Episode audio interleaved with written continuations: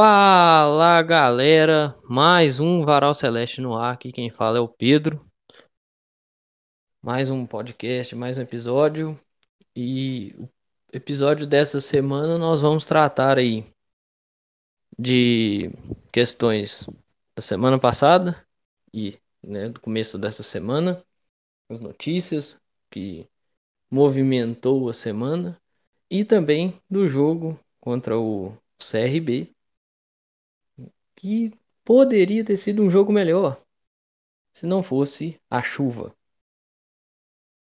E eu estou recebendo aqui novamente o Marcos, né, que se dispôs aí mais uma vez. Eu agradeço muito ao Marcos. E vamos conversar aí, né, Marcos, sobre essa semana e sobre o jogo. Fala galera, ouvintes aí do podcast Varal Celeste. Então, Marcos, novamente, né? Estou com espaço cativo aqui no podcast. Vamos lá, Pedrão, vamos lá conversar sobre o Cruzeirão, as notícias aí que bombou nessa última semana e o que a gente espera aí nos próximos jogos, né? Goiás, Ponte Preta, o que a gente tem a dizer sobre rendimento do último jogo, igual você falou aí. E é, e é isso. Vamos lá, que o, a semana tá só começando.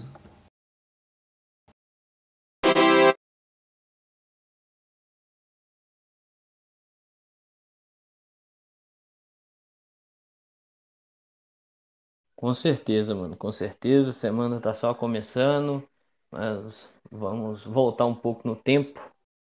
né? O que que você achou aí dessas mudanças de, de data aí dos jogos contra o Goiás, contra a Ponte, né?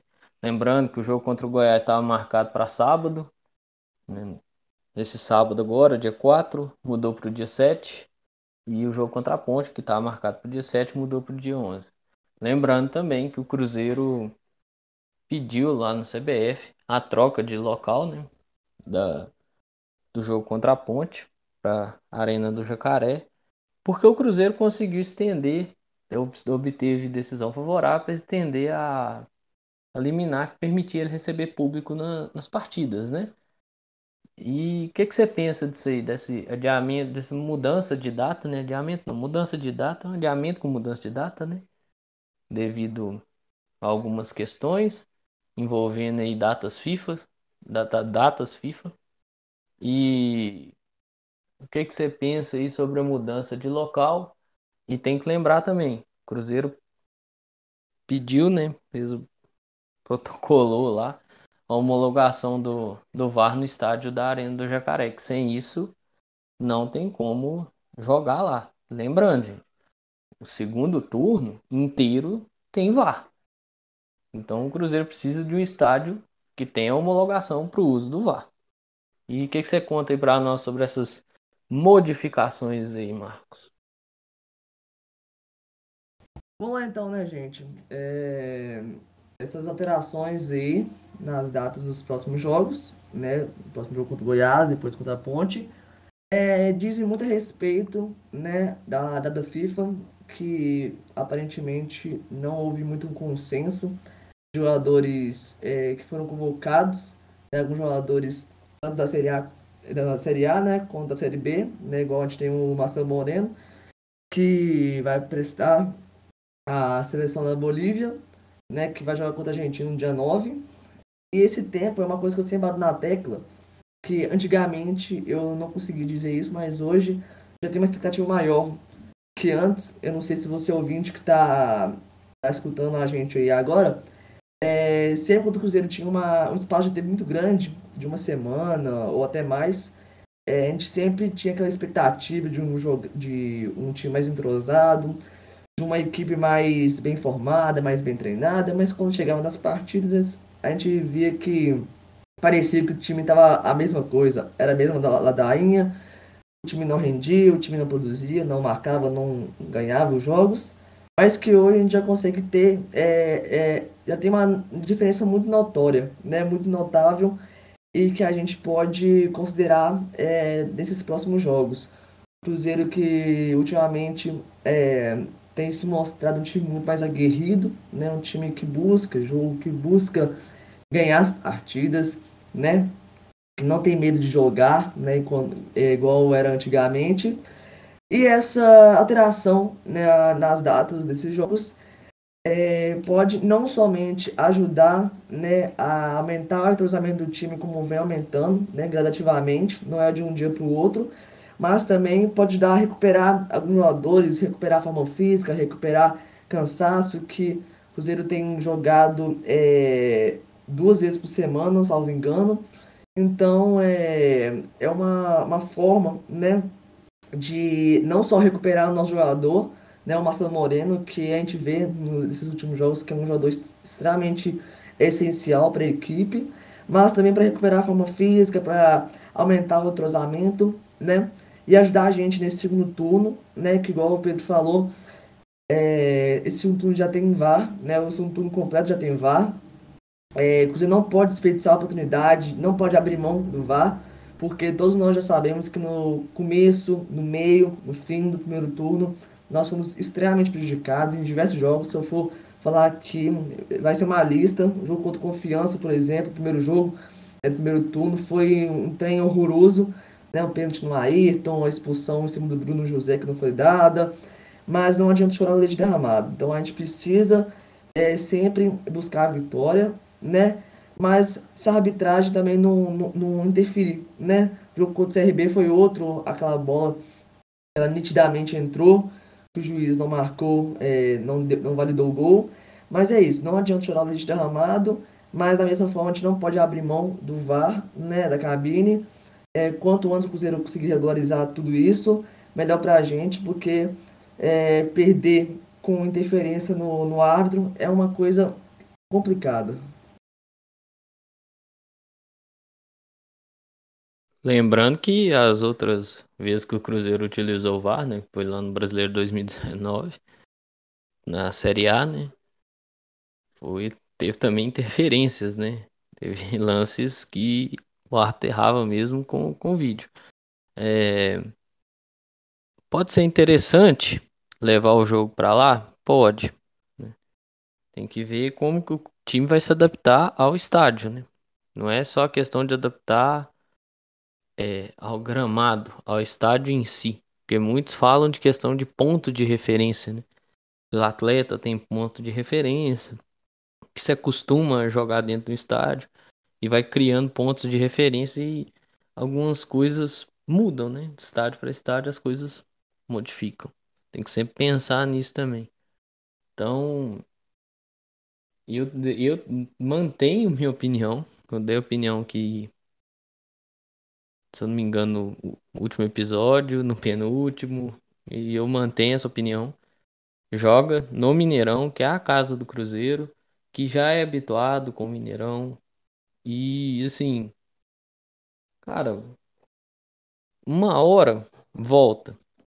E é aquela história, se liberar para um, nós sabemos, acaba liberando para o outro, não tem jeito. Pressão é grande. Né? Isso não envolve só as quatro linhas envolve uma questão política também. Eu nem digo só política esportiva. Mas mudando um pouco de, de prumo aqui, fazendo uma pergunta que tá dando risada dessa coisa essa semana. E eu queria saber a opinião do Marcos. Quando era com o Moza, parece que o Cruzeiro jogava todo dia. Agora, quando é com o Luxemburgo, tem esses, esses espaçamentos, né? Que, que você pensa disso aí? Só para dar uma quebrada assim. No sentido humorístico da, da situação, é até engraçado essa linha de raciocínio, né? Porque quando o time tá mal, a gente não quer que jogue, né? A gente fica naquele dilema, ah, mas já vai jogar amanhã. Jogou ontem, já vai jogar amanhã, como assim? Agora com o Lucha já é outra história, né? A gente vê um time mais aguerrido, um time busca um buscando de fato as vitórias. Só que esse espaço de tempo de uma semana, por melhor que seja, igual eu falei antes, é, questão de entrosamento, é, aumenta né, o, o, nível de entrosamento da equipe, é, evita, ou pelo menos ameniza o risco de, de lesões, lesões graduais. É, o time tá. A gente assistiu o jogo, os jogos do Cruzeiro uma vez por semana, acaba que a gente fica naquela expectativa do próximo jogo, próximo jogo, porque quando o time tá ganhando, a gente quer que jogue todo dia, né? Quando o time tá empatando, perdendo, a gente quer que jogue uma vez por mês, ou uma vez por, por ano, e olha lá, né? Mas agora falando no, no, no, no sentido mais sério, né, da situação, eu acho que é importante, né, a FIFA sempre visar, né, essas a FIFA e CBF sempre visarem essas questões de, de data, porque não é a primeira vez que os times, né, não só o Cruzeiro, mas também outras equipes, Série A, Série B, né, é, são convocados, acabam perdendo jogadores importantíssimos, né? Então, quanto mais o Cruzeiro, quanto menos o Cruzeiro perder jogadores importantes nessa reta final, é mais importante para nós, né? Então, é, por mais que é, seja um jogo por semana, a gente sente saudade, né, de assistir. E quando acaba, a gente vê aquele time jogando, jogando direito, jeitinho, tocando bola, chutando, é, correndo para marcar, correndo para atacar, armando jogada, tudo do jeito que a gente sempre viu o Cruzeiro jogando, né? É, a gente tem que também ter os pés no chão e sempre depender do, da, da força total, a força máxima que a gente puder entrar em cada jogo para buscar os três pontos. E o qual que é o seu pensamento aí? O que que você agora mudando um pouco o teor do, do assunto aqui e falando de algumas informações, né, da semana passada e lembrando que esse foi o primeiro jogo com o Luxemburgo que o Cruzeiro não marcou gol, né? Mas o que que você nota aí de mudança, né, da questão do aproveitamento ofensivo? Que isso eu tô falando, gente, quando eu falo aproveitamento ofensivo, não é só atacante não, viu? Eu falo o meia de chegada, aquele função que o Giovanni Piccolombo faz hoje, né? O pessoal da, da frente ali, quando monta o campinho, tem um meia que tá mais para frente. Aquele meia para frente ali, né? Tem que sempre lembrar que a formação ofensiva de uma equipe não passa só pelo atacante, o centroavante em si. Passa por outras coisas, pontas, esse meia de armação. E aí, o que, que você tem para dizer, né? Porque deu uma aumentada, né? Essa galera começou a aparecer, começou a fazer gol, né? Porque nós tínhamos o nosso artilheiro do ano aí, que era o Barbosa, né? O Matheus Barbosa, que inclusive naquele jogo contra o Vasco surpreendeu muitos com aquele golaço, né? E também tinha o Manuel, né? Mas o Manuel saiu lá no, no Campeonato Mineiro. Eu, particularmente, acho bom. É, é preciso do equilíbrio. É aquilo que eu falo, bato muito nessa tecla. Futebol é, é a composição dos jogadores ali, é uma engrenagem. Se uma para de funcionar ou se está em desequilíbrio, as coisas não funcionam direito. Né? É bom esses caras. E aí eu tô falando dos caras mais experimentados mesmo. Marcelo Moreno, Giovanni Picolomo, Wellington Nem. Começar a dar as caras e começar a fazer, né? Fazer, acontecer e tudo mais, arriscar mesmo, igual, né? Eu falei do, do Giovanni, o Giovanni se chuta, chuta, mas tem que arriscar, né? Porque, igual, nós vimos, por exemplo, no jogo contra o Vitória, que é aquela velha história, né? Ah, pô, o time tá jogando fechadinho, arrisca, arrisca de fora, vai com a bola, desvia e entra. No caso do jogo contra o Vitória, desviou e entrou. Então tem que arriscar mesmo. Isso é importante, passar a ter um volume né, ofensivo melhor, igual o Cruzeiro vem apresentando. Pode evoluir mais? Pode. Mas o volume apresentado agora é diferente do volume que se apresentava com o Mozart Santos. Né? Até mesmo quando o time sai na frente. Porque o Cruzeiro saía na frente, entregava a bola para o adversário e você tinha que ficar olhando para o cronômetro. Oh, meu Deus, passa rápido, vamos, vamos. Para que ter mais jogo? Tá jogando muito já, para que ter o resto do jogo? E aí acontecia o que acontecia, né? Tomava virada, perdia o jogo, passava estresse, o torcedor passava estresse, né? Então, é bom ver esse tipo de volume. E seu pensamento aí, Marcos, sobre essa situação e esse melhor aproveitamento que vem sendo demonstrado? Então, gente, é, até humoristicamente falando, né, é até um pecado, até um crime é, que, querermos comparar o, o estilo de jogo do Cruzeiro de Lucha com o Cruzeiro dos técnicos anteriores.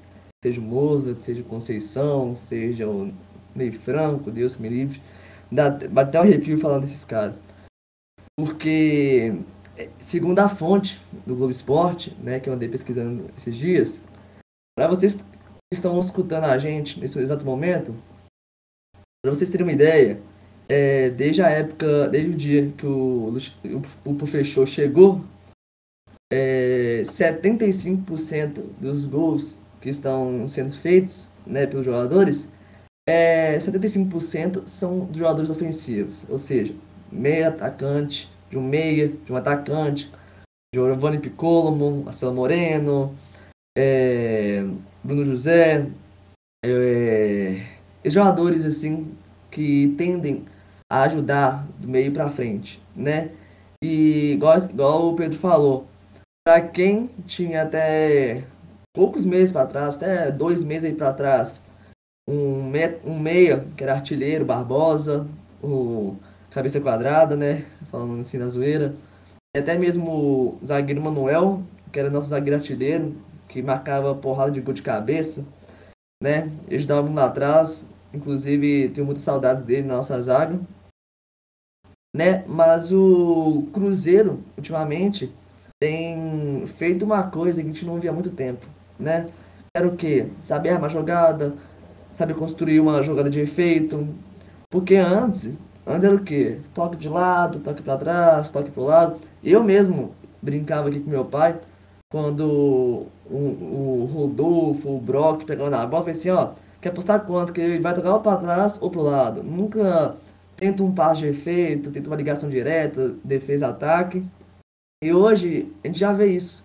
Né? Hoje a gente já vê um time mais aguerrido, um time que busca o jogo, um time que não tem medo de, de ir no pé de ferro, de ganhar no pé de ferro, um time que sabe armar jogada, né? É notória a, a moral, é notória a, a como que o estilo de jogo, como que a vontade dos jogadores aumentou e melhorou muito no decorrer desse tempo, né? Então é isso. O time do Mozart, né? É, não, não tem saudade nenhuma daquele, daquele cara, que ele se é muito feliz profissionalmente né, na carreira dele. Mas era uma, uma porrada de invenção de moda que ele fazia, colocar três zagueiros, dois alas, coisa que eu particularmente nunca vi você jogando com três zagueiros dois alas. Né? Se alguém aí já viu, já viu né, você jogando assim, peço até desculpa. Mas eu particularmente nunca tinha visto antes. E o, o Lucha, ele não somente ele faz o arroz com feijão, que é o simples, o básico, que é o necessário para a gente ganhar as partidas, como ele também ele tá começando a ouvir a, a, torcida, sabe? Uma coisa muito doida que eu falei, inclusive, na, no último podcast, é que eu tava vendo no Twitter, depois do jogo contra o último jogo no Mineirão, né? É, me fala quem é contra confiança, o jogo contra confiança, ele falando qual técnico que teria a audácia de colocar Marco Antônio é, no meio do segundo tempo, gente. Nenhum técnico tinha tido essa coragem. Aí o Lucha foi lá e colocou. Talvez para agradar a torcida, ou será que foi para porque ele sabia mesmo que o cara tinha potencial, né? Então é isso. O Cruzeiro hoje é um time aguerrido, é um time que tem vontade de jogar e agora colocar muita expectativa né, nesse segundo turno, porque se depender de é, da confiança que a gente põe no Lucha, a gente pode almejar muita coisa boa daqui pra frente. Lembrou aí do, do Moza? Inclusive, vamos enfrentar o Moza esse mês ainda. Ele sumiu o CSA aí. Então, tipo, temos um encontro marcado. E o que, que você acha aí? Eu vou fazer uma, uma pergunta sobre envolvendo o Rômulo e eu vou ir no jogo, mas lembrando, pessoal, daqui a pouco nós vamos falar do jogo específico do jogo contra o CRB. Mas o que, que você acha do Rômulo aí, da exaltação que vem fazendo do trabalho do Lucha, é, da exaltação que ele vem fazendo a questão do Lucha tá lutando pelos funcionários e tudo mais. É, lembrando que o Cruzeiro chegou a pagar uma folha do administrativo, futebol feminino, da base, mas ainda tem folha atrasada. Então precisa correr atrás disso aí. E outra, o que, que você acha da postura do Rômulo e do Adriano naquela partida contra o CRB? Lógico, nós entendemos que aquilo ali é coisa de quem não quer perder o jogo e tudo mais. Mas o que, que você notou daquela. daquele bate-boca entre os dois ali? Tem coisa que é situação normal de jogo e tudo mais, depois se resolve, né? Depois as coisas se encaminham, conversam lá no, de cabeça mais fria. Mas de momento nós sabemos como é que funcionam as coisas, né? Lembrando, eu gosto sempre de lembrar uma coisa, que o Romulo também elogiou o Moza, né? Exaltou o trabalho do Moza. Tava fechado com. Igual eu gosto de um, um jornalista que eu assisto o programa dele, inclusive já indiquei aqui no, no Varal Celeste muitas vezes. Eu acho muito difícil alguém que escuta aqui não escutar, não ver o programa dele, que é o Rodrigo Genta, que é o Camisa de Força, no, no YouTube. E o, o, o Romulo, ele usa lá, né? Ele usava lá, falando do Moza. O Romulo tava fechado com o Mozão, né? Veio no pós-jogo contra o Remo. Eu gosto de lembrar dessas coisas porque tem uma coisinha após a saída do Moza que tem que sempre ser lembrado. O Romulo mesmo fala que ele não jogou na posição dele com os treinadores anteriores, tanto com, com o treinador anterior, né? Com os treinadores anteriores, com o Felipe, o Felipe Conceição e com o Moza. O que, que você acha aí? Eu, eu particularmente tenho receios. Começa a exaltar demais trabalho do treinador e depois nós já vimos isso aqui uma vez. Né? Nós já vimos isso no Cruzeiro em 2019, tá muito distante não. Pessoal, eu, alguns jogadores vinham e falavam bem do trabalho do Rogério Senna também. Né? Nós vimos no que deu. Então, quer saber sua opinião aí, Marcos, sobre essa situação envolvendo o Rômulo e exaltação do trabalho do Lucha e a treta entre o Rômulo e o Adriano. Claro que depois nós podemos voltar nela para falar do jogo em si, mas como o Rômulo está dentro desse contexto dessa fala, eu acho importante falar sobre isso. Bom, primeiramente por partes, né?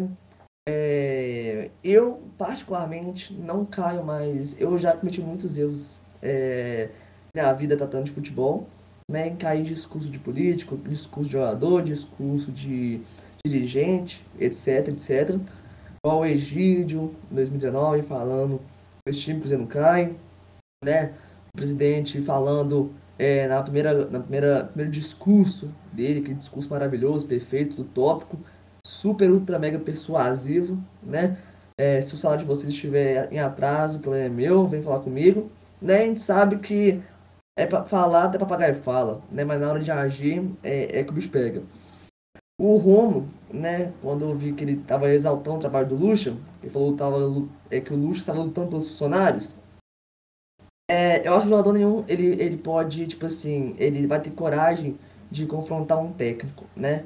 Acho que por mais que te, esteja tendo é, problemas extra-campo, não é o caso do Cruzeiro, tá? Deixar bem claro, é um, um, uma hipótese que eu tô falando, que tô fazendo.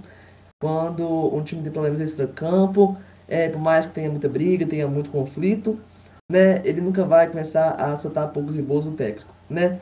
Mas agora do Romulo com o Lucha, eu acho que o Romulo é um jogador, né, podemos considerar ele um medalhão, porque ele já tem uma bagagem boa, um jogador que jogou inclusive com Pirlo na seleção italiana, né, por isso que a gente chega a botar muita fé nele. Os primeiros jogos dele aqui pelo Cruzeiro, o cara demonstrava muito futebol, né, e eu até vi alguns, alguns brincando que ele esqueceu o futebol dele nas primeiras, é, é, nos primeiros jogos pelo Cruzeiro, né? Porque no clássico lá que a gente ganhou de 1 a 0 ele jogou demais. É, pelo Mineiro também jogou muita bola, né? E chegou no Brasileirão e começou a ter uma queda bastante acentuada no rendimento dele, né? Mas é, eu acho que o, o quando o Romulo ele exalta o trabalho do Lucha, ele está sendo bem sincero né? Porque, igual eu, te falei, eu falei no último podcast, é, o Lucha mesmo falou que a maior contratação que o Cruzeiro fez foi de ter é, pago os salários, né? Deixado os salários todos em dia, regular tudo. Né? Porque ninguém trabalha de graça, né? E se trabalhar, vai trabalhar mal, mal feito. Né? E com essa, com, essa luta que você está tendo é, para regularizar o salário dos funcionários, para regularizar o, o salário do, do, administrativo, né, que são os funcionários, é, regularizar a base e o, o, o, feminino, eu acho que acaba que é, eleva muito, acho não, isso é óbvio, né, eleva muito a moral e a vontade dos caras jogarem, né. Então eu acho que o Romo, ele tem uma bagagem, sabe que cada coisa que ele for falar é, vai, vai interferir ou positivo ou negativamente né, no, na, no futebol dele, né, no currículo. Então, é, eu também é, concordo com o Romo, né? Eu exalto demais o, o, trabalho do Lucha, né? Assim como qualquer torcedor do Cruzeiro atualmente né, está fazendo.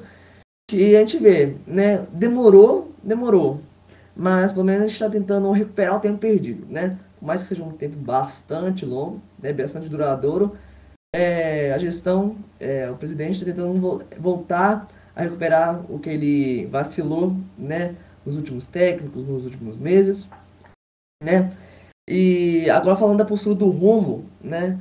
É, naquela discussão que teve com, é, com o Adriano é, no jogo contra o CRB, o Romo mesmo já postou um story, não sei se você que está ouvindo aí esse podcast já viu, ele publicou um story, né, é, falando que foi briga de jogo, briga de momento, não tem conflito nenhum extra-campo, né, graças a Deus, porque quando tem esse tipo de, de, de, de desentendimento, a gente já sabe o que, que vai dar né? Já sabe o desfecho. E a gente sabe, né, que o, o Rômulo, por mais que tava lá no pico de nervo, de, de nervo dele, é, deu uma bronca do Adriano, né? Mas não, eu não, não tenho uma, uma posição ainda é, é, sólida de quem estava certo, que estava errado a situação, né? Se o Pedro quiser dar opinião dele também em relação a isso. Porque eu vi o lance uma vez só e não vi depois, só vi que tava tretando lá entre os dois. Mas é briga de jogo, né? É, então, você tem que ter a cabeça no lugar, não cair na onda de terceiros, não cair na onda de adversário, é, treinar de, de, de, direitinho, né? Porque a gente sabe que é, a briga não vai levar a lugar nenhum, né? O que a gente precisa mesmo são das vitórias. Eu bato muito na tecla, tecla nisso, por mais genérico que seja isso que eu falo toda hora mas não adianta a gente ficar torcendo para Cruzeiro subir, a gente ficar xingando o jogador, elogiando o jogador, se a gente não focar no que é o mais importante, que são as vitórias, né? Então foi uma postura é, do, do Romo no pico de nervo, né? Que infelizmente a gente não conseguiu sair com a vitória, mas que foi uma postura é, é, é lá um desentendimento, uma jogada lá que deram muito espaço para o jogador do CRB mas que é, é, eu confio né, né, nessa, nessa trajetória, nesse segundo turno do Cruzeiro. Né? E é isso.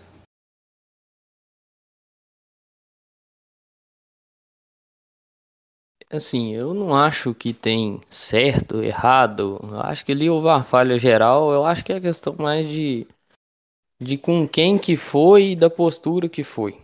Né?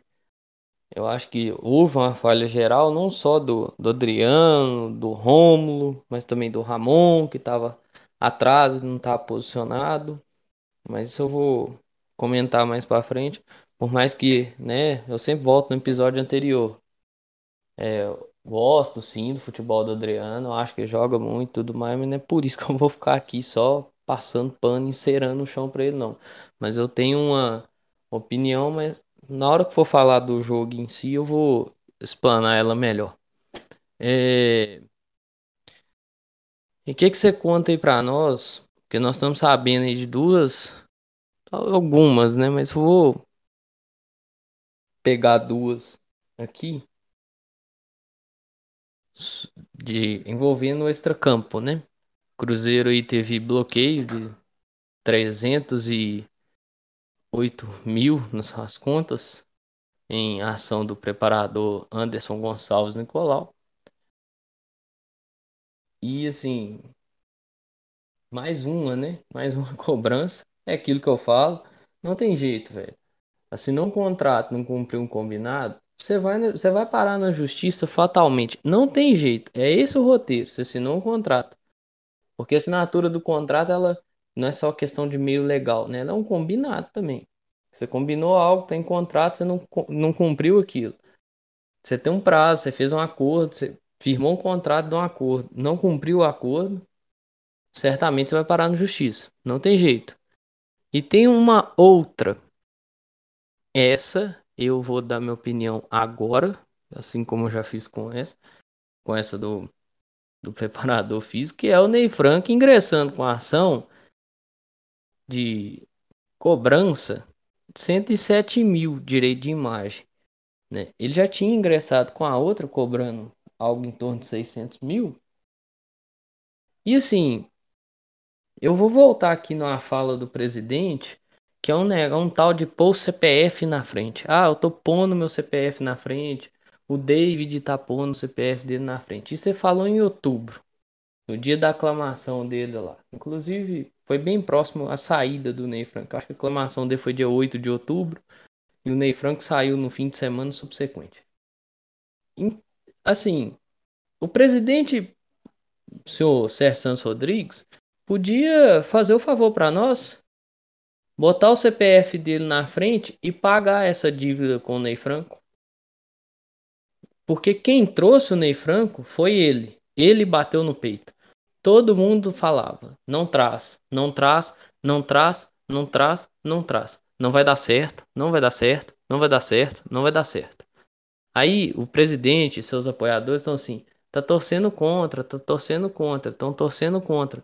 Pô, tem gente torcendo pro Cruzeiro se fuder só para dizer que tem razão. Não é muito bem isso. Nós, torcedores, quem dá opinião, igual eu e o Marcos está fazendo aqui, igual diversas outras pessoas, não quer ter razão. Só que nós fazemos análise, que todo torcedor faz. A análise do Ney Franco não era boa, não era positiva. Pedimos, pedimos para não trazer, trouxe. Não escutou a torcida, se fudeu. Agora tá tendo que pagar ele aí.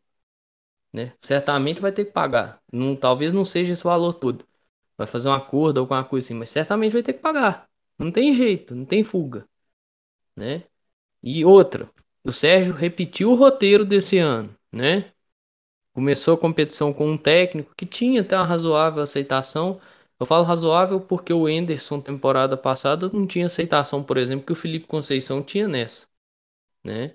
Muita gente queria o Felipe Conceição aqui, inclusive este rapaz que vos fala, né? Mas se mostrou, não sei se, não vou dizer incompetente, mas não sei se, se mostrou muito ordenado, ou seja, seguiu ordens, né? O cara que só recebe as ordens ali e as cumpre ou se tinha alguém de fora da, interferindo, mas começou o campeonato assim, duas rodadas, perdeu lá duas rodadas, o cara foi embora.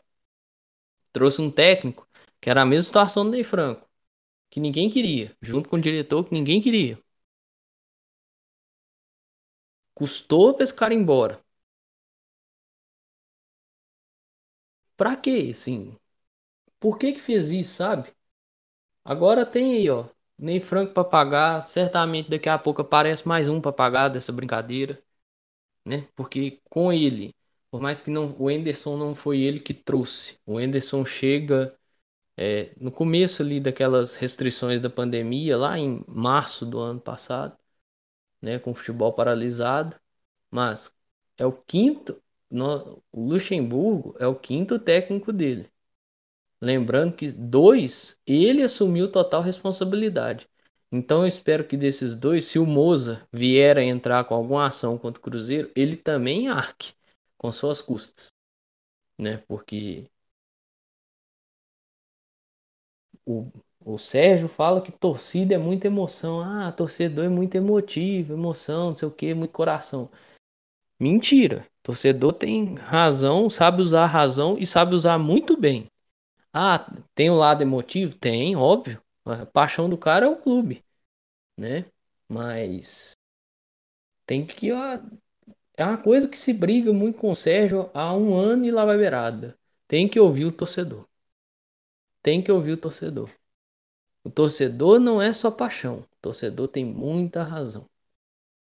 Então, Marcos, aproveitando esse embalo, o que você tem para dizer desses de uma um bloqueio nas contas, né, que é o caso do preparador do Anderson Gonçalves Nicolau e do situação do Ney Franco aí, junto com a situação do presidente, né?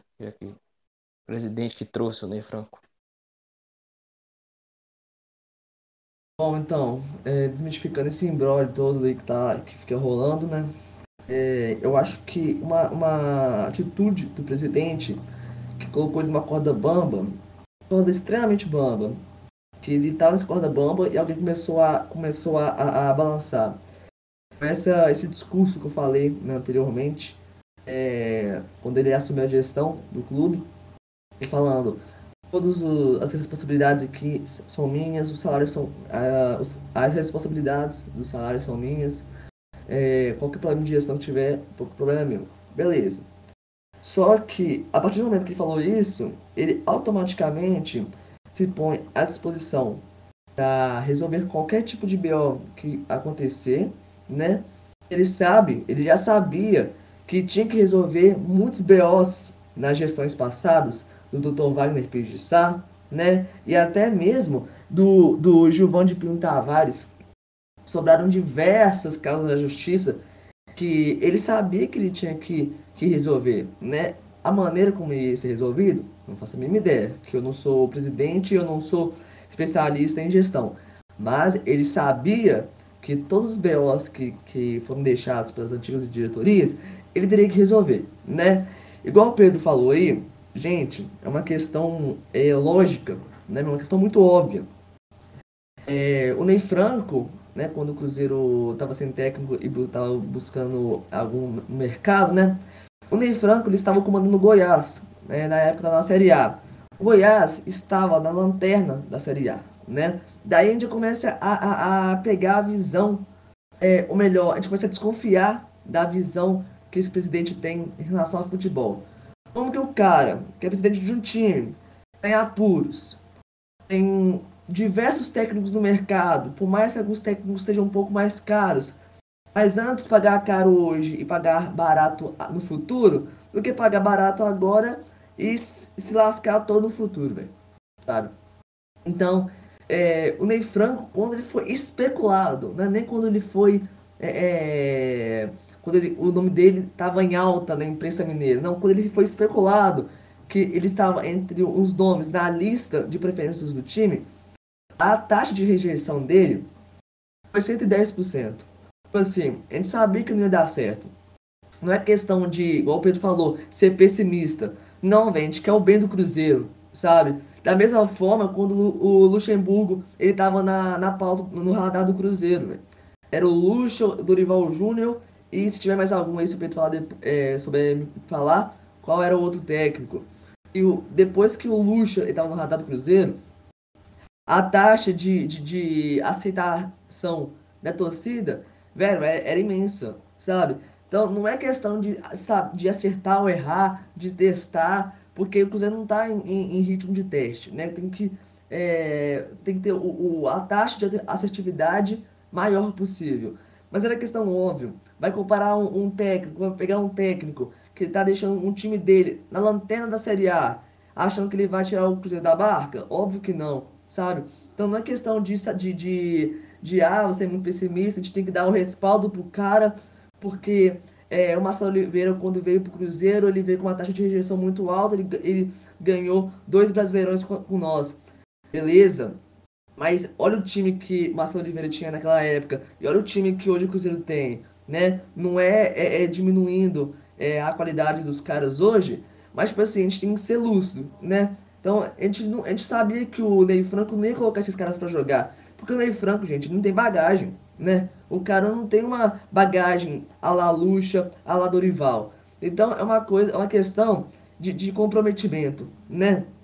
Porque a partir do momento que o presidente ele confronta a torcida, né, que ele vai é, contra, ele vai totalmente à oposição da opinião da torcida, é, é óbvio que não, não são todas as nossas opiniões que serão aceitas, né?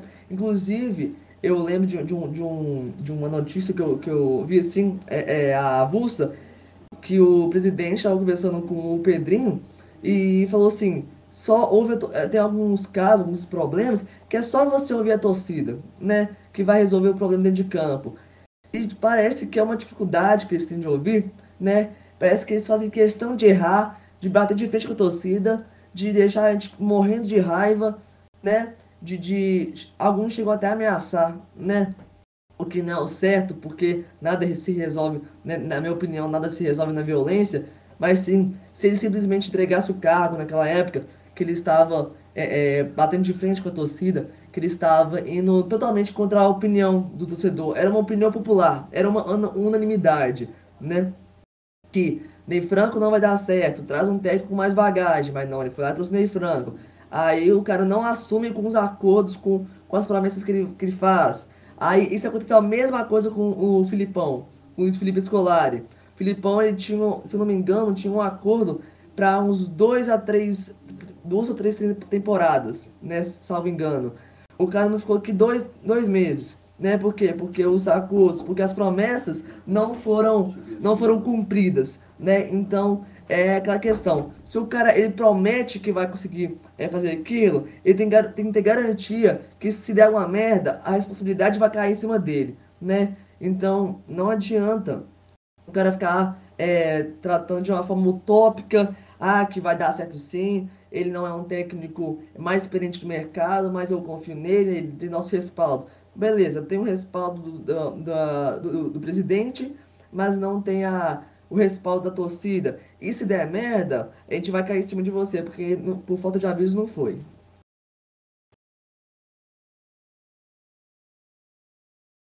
É, porque gera essas cobranças, né, velho? E isso é mais uma cobrança pro time, mais uma cobrança pra onerar o caixa do time, né?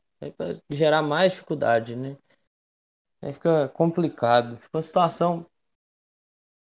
Fica uma situação quase inviável, né? Digamos assim.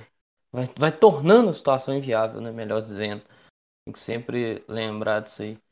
E vindo um pouco para essa semana aqui para falar sobre isso e vim falar do jogo, cara. O que, que você achou aí da ida do, do Stênio para o Torino da Itália, né, esse empréstimo? O que, que você acha que isso pode representar pro atleta e pro Cruzeiro? Olha, assim como vários jogadores do Cruzeiro, é, são opiniões é, de 880. Alguns ou vão gostar muito ou não gostam muito, né? Agora o Stênio é um jogador que teve pouca minutagem né, no Cruzeiro, na minha opinião. Não foi um jogador que conseguiu assegurar a vaga dele no time titular, né? Até mesmo por conta da idade, talvez não seja um jogador tão, tão maduro para poder assumir a, essa responsabilidade toda, né? Que é ajudar a levar o Cruzeiro para Série A, né? Durante esses dois anos seguidos. E eu espero, né? Que ele, que ele consiga ter, é, adquirir uma bagagem lá na Itália, né? Que ele consiga amadurecer, né? Porque muitos jogadores que saem daqui do Brasil e vão para a Europa, é, não todos, mas muitos conseguem ter uma, conseguem adquirir uma mentalidade é, profissional, uma mentalidade séria de que é, futebol é, da mesma forma como o futebol jogado aqui no Brasil e futebol jogado em outros países são completamente diferentes, né? Isso porque eu acompanho algum, alguns campeonatos europeus. E a única coisa que eu tenho, teria a dizer, né, que na, o Stênio, aqui no Cruzeiro, nas partidas que ele entrava, ele não era mágico, não era nenhum craque, nenhum, nenhum ponta é, diferenciado, mas é um jogador magro, um jogador rápido, um jogador leve, né? Que espero que ele consiga adquirir muita experiência, né? E consiga ter uma mentalidade mais firmada, uma mentalidade mais sólida, para quem sabe num, futuro retorno ao Cruzeiro, que ele possa é, mostrar mais futebol do que ele mostrava antes, né? Nisso não tô falando que o Steno era ruim, não tô falando isso. Tô falando que ele pode amadurecer um pouco mais, ele pode adquirir uma formação maior, né? E ter uma cabeça mais, mais madura para, um, quem sabe, um, um futuro retorno ao time.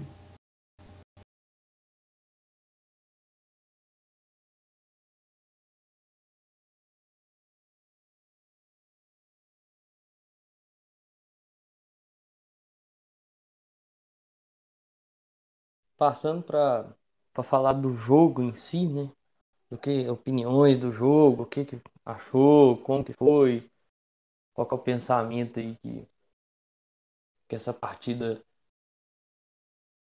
nos traz para uma temporada, para esse restante de temporada, claro, mas um foco grande nesse jogo aqui, porque digamos que me frustrou um pouquinho. Não que eu achava que o Cruzeiro ia chegar lá e golear, mas eu achava que seria um jogo melhor, né? Porque o tanto que esse jogo foi prejudicado pela condição do gramado com aquela chuva foi algo assustador, né? E passando para falar da, do jogo em si, daqui a pouco eu vou passar para o Marcos, mas antes eu vou passar quem foram os atletas do lado do Cruzeiro que atuaram nessa partida. Bom, Cruzeiro foi a campo com Fábio, Rômulo, Ramon, Eduardo Brock, Matheus Pereira, Flávio, Adriano, Bruno José, Giovanni Picolomo, Wellington Nem e o Thiago. Entraram no decorrer do jogo. Marcinho no lugar do Wellington Nem, Marco Antônio no lugar do Flávio. Flávio saiu amarelado e é desfalque para a próxima partida contra o Goiás. Claudinho entrou no lugar do Giovani. Rafael Sobes entrou no lugar do Thiago. E o Felipe Augusto entrou no lugar do Bruno José. Bom, eu acho, assim, opinião minha, que esse jogo prometia um pouquinho mais. E eu tô falando do jogo geral. Né? Era um confronto que talvez podia mais, sabe? É, essa chuva que deu aí no dia da partida, né, foi algo que atrapalhou bastante o jogo. Você vê que até mesmo o time do CRB abre mão um pouco de jogar. E opinião, claro. Minha, o Marcos vai ter opinião dele. Mas eu tenho essa opinião muito porque o Cruzeiro jogou muito tempo no lixo. O Cruzeiro jogou muitas rodadas no lixo. Que é a opinião seguinte: esse empate para o Cruzeiro nem é só dado as condições de que o CRB abdicou de jogar em determinado momento. Ele é não é bom, não é bom, sabe? Se fosse uma outra situação, é... o Cruzeiro em quinto lá disputando para entrar no G4, foi um jogo mega pegado, o CRB jogou para caramba e o Cruzeiro saiu com empate. Se fosse essa situação, beleza.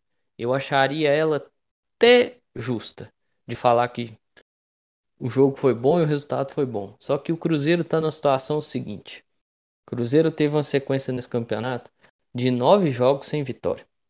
Né? Dos 13 jogos que o Moza Santos disputou, ele ganhou dois. Né? É uma situação assim, medonha, bizarra, assustadora. Então,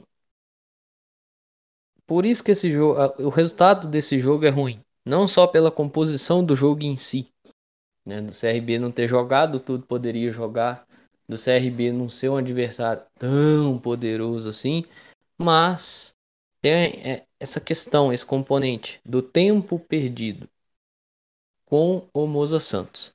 Se fosse um outro contexto, por exemplo, esse contexto que eu citei, talvez nós estaríamos aqui falando, pô, foi um bom resultado. Porque, pô, o Cruzeiro tomou pressão, o Fábio fez Fábio fez um milagre, né? Mas o Fábio fez dois, três, quatro milagres, né? Então não foi bem o resultado que nós nem só queríamos, mas o resultado que nós precisávamos, que é o, o ponto chave do negócio. Querer ganhar todo torcedor quer. Se eu for lá conversar com o torcedor do CRB, a conversa é essa. Pô, também queria ganhar. Mas, dada a situação do jogo, talvez eles vão achar isso bom por causa da situação do time deles. Mas a questão de precisar ganhar, esse componente é que o Cruzeiro vai carregar com ele durante muitas partidas desse segundo turno. Entendeu? Passar por Marcos aí, ele vai dar a opinião dele sobre a partida. né? O Pedro basicamente que tirou algumas palavras da minha boca que eu já ia comentando aqui, né, em relação ao jogo. E é o seguinte, eu separei aqui alguns pontos positivos né, e negativos do jogo e algum um feedback, assim, uma análise bem geral né, de um tal jogo. Primeiros pontos positivos, né? É, assim como eu vim batendo muito nessa tecla, né, de entrosamento, de tempo de treino, de os jogadores se acertando, né, gradativamente. O time está se entrosando cada vez mais, né? Todo mundo tá dando mais raça que antes, né? Isso é inegável. O time não tem medo de perder viagem. Quando eu falo isso é o quê? Tem um pé de ferro, tá tem um pé de ferro, os caras metem um pé na bola, eles não têm medo, eles partem por cima de, do, do adversário, nossos pontas estão sem medo de atacar, nossos meias sem medo de criar, nosso centroavante sem medo de marcar, né? É, o astral da equipe é, nesses últimos jogos, mas também é, especialmente contra o CRB, você vê que apesar de algumas, alguns desentendimentos é, dentro de campo, o astral tá levantado, um apoia o outro, carrinho para cá, carrinho para lá, apesar né, de que o último jogo não era muito era perigosíssimo para, para esse tipo de jogada de carrinho, porque carrinho na chuva é uma coisa assim que pode quebrar a perna, né? É, e a moral do Lucha para os jogadores e vice-versa é nítida, né? É uma moral estampada dentro de campo, né? Sem contar que a zaga tá bem mais sólida ultimamente. Sofreu poucos gols, né? No caso, você já tá há uns, umas três partidas, se não me engano, sem tomar gol, né? mas os jogadores estão com mais moral, né? Estão com mais vontade de jogo. Agora partindo para os pontos negativos, né? Como tudo no futebol tem prós, também tem contras. O time ainda peca um pouco na construção das jogadas, como eu falei há alguns minutos para trás. Melhorando no entrosamento, mas não é uma coisa é, perfeita, né? E não é uma coisa que se corrige da noite para o dia. A base do treino diário, execução de jogada e por aí vai. Né? O time pega muito na, na construção das jogadas. E um PS, o Marcinho, o Little Márcio, não pode ser banco para aquele time. Não pode ser banco. O Cruzeiro sem Marcinho, Cruzeiro sem Marco Antônio. Marco Antônio, assim, tá, é, tem pouca minutagem, mas ele, o Lucha falou que ele tende a ter é, mais tempo de jogo nas próximas partidas, né? Não foi, não foi confirmado isso, mas é uma tendência. Né? Mas o Marcinho, que já era titular é, alguns jogos aí para trás, é, o Cruzeiro sem ele, o time sofre, mas sofre um bocado para uma jogada, para construir jogadas simples. A bola tá no meio de campo, ou é tocada na lateral, ou é tocada para trás. O Marcinho consegue dar um, consegue é, deixar o jogo mais volumoso, deixar o jogo mais dinâmico, bola para frente e sem, sem ser aquela jogada que você sabe, como os especialistas de futebol dizem, a famosa posse de bola burra, que é o time tocando de lado para o outro, para trás, para frente, sem intuito de ataque, sem arriscar de fora da área, sem produzir uma jogada decente. Né? E é o seguinte, é, agora eu vou falar do Thiago, né, o centroavante. É, no podcast passado, é, eu elogiei ele pelo gol, né? Mas futebol é isso. Quando joga bem, a gente tem que elogiar, né? Falar que o cara jogou bem, deu a raça, é, faz jus a esse elogio. Mas quando joga mal, a gente também, tem que, também precisa criticar, né? Ele continua não demonstrando é, o serviço, né? Como se espera de um centroavante que enfia a bola para a rede. Eu tenho uma, uma noção, uma visão dele que tem um, um bocado de dificuldade de dominar a bola simples, né? Ele que é um jogador encorpado, né? Não é igual o Massa Moreno, obviamente, que o Massa Moreno, né? O cara já tem uma carreira já formada. O Thiago, que veio da base, ele tem um pouco de dificuldade de domínio de bola, de controle, de produção de jogada, né? Mas é, é... Cruzeiro sem o Marcelo Moreno não é o Cruzeiro que a gente gosta de ver, né? Rafael Sobis já não tem mais passagem pelo time, né? Pelo menos na minha opinião, ele já é, não tem mais oportunidades, pelo menos não deve, não deveria ter mais chances. O Thiago também, que não, ele não consegue é, fazer o, o trabalho dele, né? Que é o centroavante marcar o gol. Outro ponto negativo, né, igual o Pedro já havia mencionado anteriormente, que é em relação ao gramado. Gente, Cruzeiro, né? Não só Cruzeiro, óbvio. Qualquer time que for jogando um gramado ruim vai ter dificuldade de jogar. Mas o Cruzeiro, como aqui é um, um podcast do Cruzeiro, eu falo, tem muita dificuldade para jogar em gramado ferrado, né? Para não falar outra coisa. Várias poças de água do, é, pelo, pelo gramado. O jogo foi muito mais pesado, né?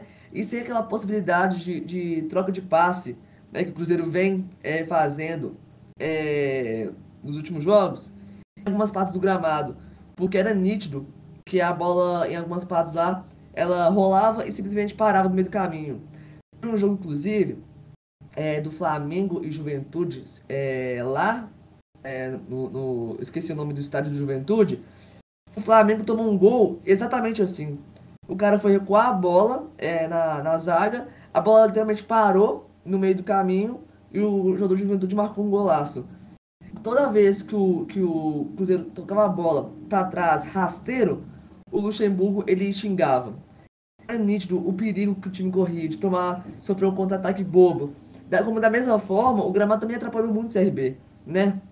Os caras iam para ataque, a bola parava no meio da, no meio da poça e pronto, já zerava tudo. Mas é, o Cruzeiro, né? apesar de estar tá melhorando, né, ainda tem que aperfeiçoar alguns quesitos.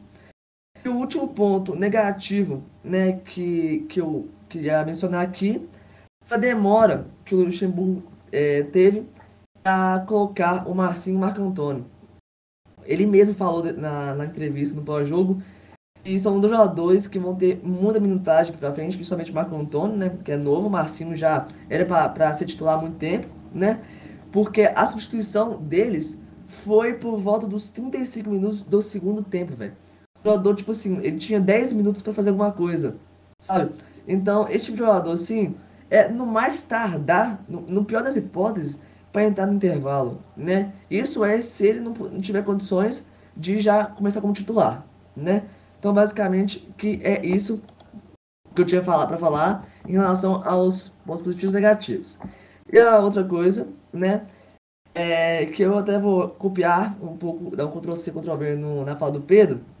Foi uma observação que a gente teve. O CRB simplesmente não atacou no primeiro tempo. Se eu não me engano, o CRB teve um chute perigoso, que foi um, é um, uma bola perdida, um toque errado do Ramon, que o cara recebeu a bola dentro da área, chutou de primeira, a bola foi no ângulo, mas foi para fora. Graças a Deus. E no segundo tempo, uma defesaça do Fábio depois de uma cobrança de escanteio. Né? Mas é, para alguns, ah, um empate contra o CRB, que eles são o vice-líder da competição, beleza, fera. Mas o Cruzeiro perdeu muito ponto já dentro de casa. O Cruzeiro perdeu dois pontos, três pontos dentro de casa, fora de casa, jogos que assim dá para ter ganho, né? Então, nesse contexto, em relação à tabela, a classificação, é um resultado ruim, né? Agora, olhando em contrapartida, o CRB, que ele era um time que vinha, estava há 10 jogos sem perder, contando empates e, e vitórias, é, é um time bem organizadinho, né? Não é à toa que estão em segundo lugar, né? Só perdem para o Curitiba, estão em primeiro. Mas, beleza. O Cruzeiro jogou, jogou o que dava para jogar, eu acho, no, de acordo com o gramado é, propiciava né? Mas, independente, o Cruzeiro perdeu muito, muito ponto importante. E nesse segundo turno, cada um ponto que perder, cada dois pontos que perder, são pontos preciosos e vão fazer muita falta pra gente lá no final do, da, do turno.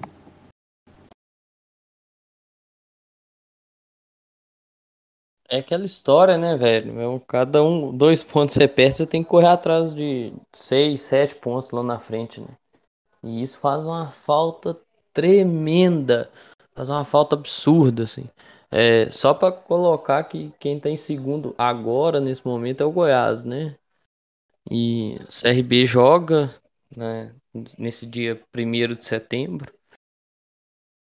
Vamos ver o que, que acontece aí dentro desse campeonato. Mas pensar sempre não só num recorte específico, gente, ah, pô, situação. Porque é aquilo que eu, que eu falei, o Marcos falou, e muita gente vai falar.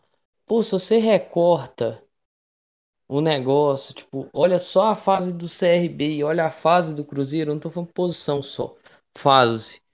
É lindo o empate dadas as condições, você tira do contexto da partida tudo que aconteceu. Mas não dá para fazer uma análise assim, gente. Tem que analisar com, com tudo, sabe? Ó, o que, que foi a partida, como é que foi, o que, que interferiu, né? Quais foi os, foram os perrengues, os percalços que o Cruzeiro passou dentro do jogo. Então não, Pô, é foi o terceiro jogo sem levar gol, foi, mas. E fazer, sabe? O Cruzeiro precisa dos três pontos. Cruzeiro sempre, gente, vai entrar em campo precisando dos três pontos. Não tem jeito. Não tem negócio. Até bater ali 45, 46, 47 pontos com as nove rodadas que nós perdemos com o senhor Moza Santos, né? Foram 13 rodadas, né? Mas eu falo a sequência negativa foram 9. Apesar que ganhou dois jogos e tudo mais, mas mesmo assim, foram só um jogo que você olha e você fala assim, opa, ganhou, beleza, foi da ponte que não passou perigo, não passou sufoco. O, ré, o outro contra o Vasco ganhou na sorte. Mas, cara, é um negócio de, de doido, assim. Então você tem que fazer esse tipo de, de análise, velho. Tem que colocar tudo dentro da análise e não tem jeito de olhar para outro canto. É... Outra coisa também que eu tava aqui falando, você tava falando e eu tava relembrando, porque eu falei que ia mencionar a questão do, do Rômulo e do Adriano, né? Tem que voltar nela, eu vou voltar nela agora, inclusive, porque a briga que eu tenho com o Romo é que naquele lance ali, quem não é, quem erra não é só o Adriano. O Adriano acompanha, mas o Romo quis bater de adivinho também. Antes do cara dar o passe, tomar a decisão, o cara do CRB que tava com a bola, antes de tomar a decisão, o Romulo começa a sair. Você não faz isso. Se você faz isso, você avisa o cara também. Às vezes o, o volante não tá na atenção, né? E o zagueiro lá atrás, o Ramon, sabe? A questão não é de ser só Adriano. Pô, não pode brigar com o Adriano, não pode discutir com o Adriano. Não, não é isso, gente. A postura que ele teve com o Adriano, por que, que ele não tem também com o Romo? Ó, com, com o Romo. Com com o Ramon. Porque o Ramon também falha. O Ramon estava fora de posição naquele lance. O cara entra num, num espaço onde o Ramon poderia estar tá fechando. Entendeu? Não precisa brigar. É, eu entendo a questão da briga, eu entendo o teor mais pesado e puxado do da bronca, porque é aquela história, quer ganhar, pô, quem nunca? Jogando campeonato aí e tudo mais. Quem nunca brigou com um companheiro de equipe, pô, sei o que, marcou e tudo mais. Claro, né, os campeonatos que nós disputamos vale bem menos, né? Apesar que tem muito mais vontade em determinados momentos dos daqueles que compõem daqueles atletas que estão ali jogando, né? Mas os nossos campeonatos valem menos. Mas assim, não, não ganhamos também a fábula de dinheiro que esses caras ganham, né? Ganhamos muito mais em questão de diversão. Mas assim, quem nunca brigou com um companheiro de equipe e tudo mais? Eu entendo quando o Romulo fala, pô, a, a briga, vontade de vencer e tudo mais, o teor mais alto, né? Mas eu acho que não foi só o Adriano, né? Então, o senhor Ramon tô precisando ganhar um puxão de orelha. Entende? Por isso que eu falei que eu deixei para voltar agora, porque eu acho que faz sentido, sabe? Porque por mais que o CRB cresça o volume no segundo tempo daquela partida, mas assim, ficou uma sensação de tipo, pô, poderia ter sido melhor, sabe? A, tentativa de entrar com Elton nem de cara, por exemplo, talvez assim surpreendeu, né? O, não só o torcedor do Cruzeiro, mas o CRB, porque o Elton nem estava entrando no decorrer da partida. É, eu acho assim, o jogo não teve muita feição do, do, do centroavante, né? Não sei se ali se tivesse o Moreno também, talvez seria a mesma coisa, sabe? Então fica um negócio meio. Eu olho meio que tipo assim, pô, bacana, legal, mas poderia, sabe? Um pouquinho mais. Um, um pouco mais, sabe? Um negócio. Igual o Marcos falou, pô, não pode demorar para colocar os caras. É, tem a questão da bola tá prendendo no gramado. Teve uma bola que o Marco Antônio recupera ela assim e ele acha um passe fantástico pro, pro Felipe Augusto. Eu gosto muito da postura do Luxemburgo com esses meninos, sabe? Porque o Luxemburgo é um cara muito grande no futebol. Né? Quem já acompanha mais tempo aí, tem pessoas que acompanham o Luxemburgo desde quando ele começou sua carreira. Né? Sabe o tamanho que o Luxemburgo tem no futebol. Então aquela história que eu falei aqui, por exemplo, do Felipe Conceição do Moza, ele não vai aceitar um cara entrar lá dentro do vestiário e mudar a escalação dele. Ele vai pôr o cara para correr. Ô, amigão, dá licença daqui, some. É, negócio, conversa minha que é comigo entre eu e os jogadores. Você tá fora que você não joga. Né? Você não entra em campo, você não decide jogo. Então, é, ele tem peso, ele tem tamanho para fazer e falar um negócio desse. Entende? Então eu gosto dessa postura dele com os meninos da base. Quando ele elogia lá o Marco Antônio, ele elogia o Adriano, ele elogia o Matheus, né? Ele até mesmo pontua, elogia algumas coisas no Thiago. É importante, dá confiança, pô. Um técnico desse tamanho, você imagina um menino aí de 20 anos, 19, 20 anos, que sabe o tamanho que o Luxemburgo tem no futebol, sabe a história que tem aqui no Cruzeiro, recebendo elogio do Luxemburgo. Então, assim, é igual nós vimos lá, né? Questão do, do Riquelme, do Riquelme e do Vitor Leque, que já foram relacionados também, treinam com o profissional, demonstraram bom futebol, né? E o Luxemburgo os considerou apto a jogar, né? Apesar que jogar assim, né? Tá com, com o profissional. Talvez precisasse teria colocado, mas nessa ocasião não foi o, o ponto de pensamento do Luxemburgo. E tem outra, né? Tem então, uma outra coisa que eu acho importante pontuar aqui, que é assim, essa questão do aproveitamento, mas precisa aproveitar esses meninos da base, sabe? É, eu falei anteriormente, finalizando antes de começar a falar do jogo, a ida do Stênio pro Torino. Pô, você perde, sabe? Podia trabalhar o menino. É, eu tenho minhas pontuações não favoráveis ao Dudu. Eu preferia que trabalhasse o Estênio do que trabalhar o Dudu, sabe? Mas trabalhe o Dudu também, já que tá aqui, trabalha, sabe? Mas trabalhasse eles, entendeu? Para ver o que, que eles poderiam render. Minha esperança é que o Stênio consiga jogar lá e render lá, né? Ver se rende. É pouco, mas rende, rende algum dinheiro. É igual, por exemplo, eu queria muito que o Luxemburgo visse o Paulo jogar. O Paulo Eduardo, zagueiro. Eu acho que ele poderia render muito para o Cruzeiro, não só aspecto financeiro, mas aspecto esportivo também. Então seria importante ver isso aí. E o Paulo também, que está sendo monitorado e podendo até sair do time, que é uma saída transferida, né? É uma pena ter o interesse aí do futebol chileno. Vamos ver quais são as, os decorreres desse episódio.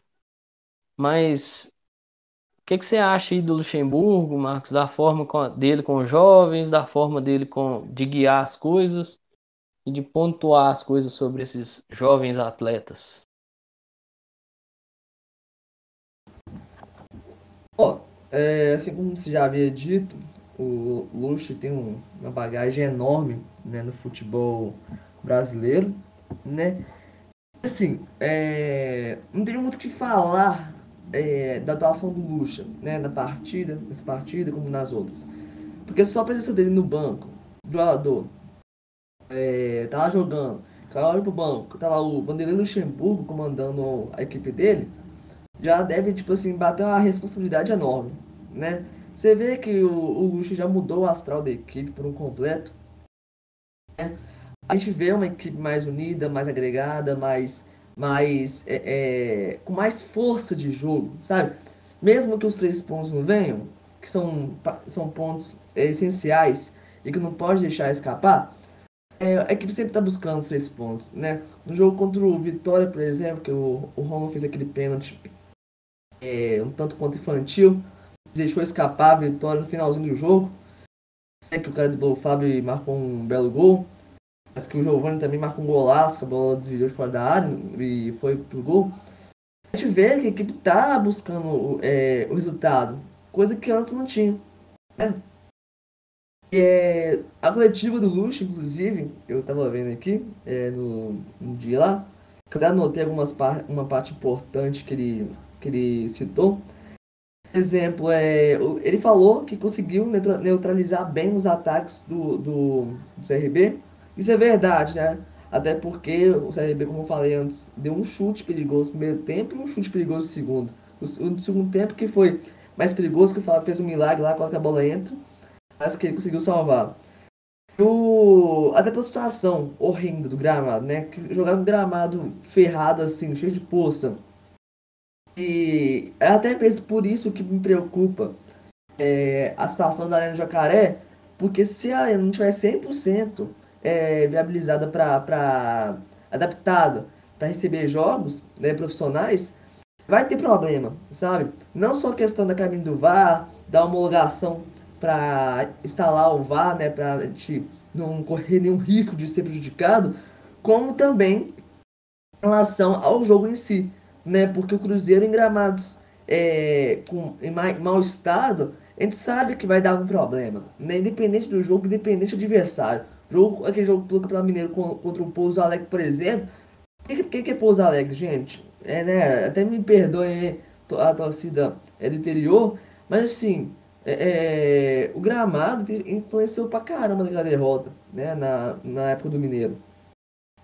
E o, o, o, Cruzeiro, inclusive, tomou muito cuidado com as bolas paradas do CRB, que é um, um, um dos pontos fortes né, da equipe lá. É, aquele craque, é, argentino, que usa um, um rabo de cavalo igual ao do Giovanni Colmo, Colmo, inclusive, que ele é o 10 da equipe, que ele entrou no segundo tempo. É, o que realmente é verdade, o Cruzeiro conseguiu é, não, não, não fazer com que as bolas paradas do CRB fossem um, um, um problema, né? E é basicamente que é isso, né? É, dentro de todas as coisas que, que o Lucha falou, inclusive, é, eu queria dar ênfase também né, no fato né, que eu já tinha falado, mas eu vou reforçar a minutagem que ele dá pro Marco Antônio, mas também como o Pedro falou, os jogadores da base. O Luxemburgo gosta muito de trabalhar com os caras da base. Eu tava até vendo um vídeo ontem no Facebook do Cruzeiro, é, os caras é, tendo que pagar um trote né? Do Riquelme e do, do. Acho que é Vitor Lex, se não me engano. Se eu tiver errado, o, o Pedro me corrige. Mas é assim, a gente vê que o Luxo tá dando essa oportunidade pros garotos, sabe?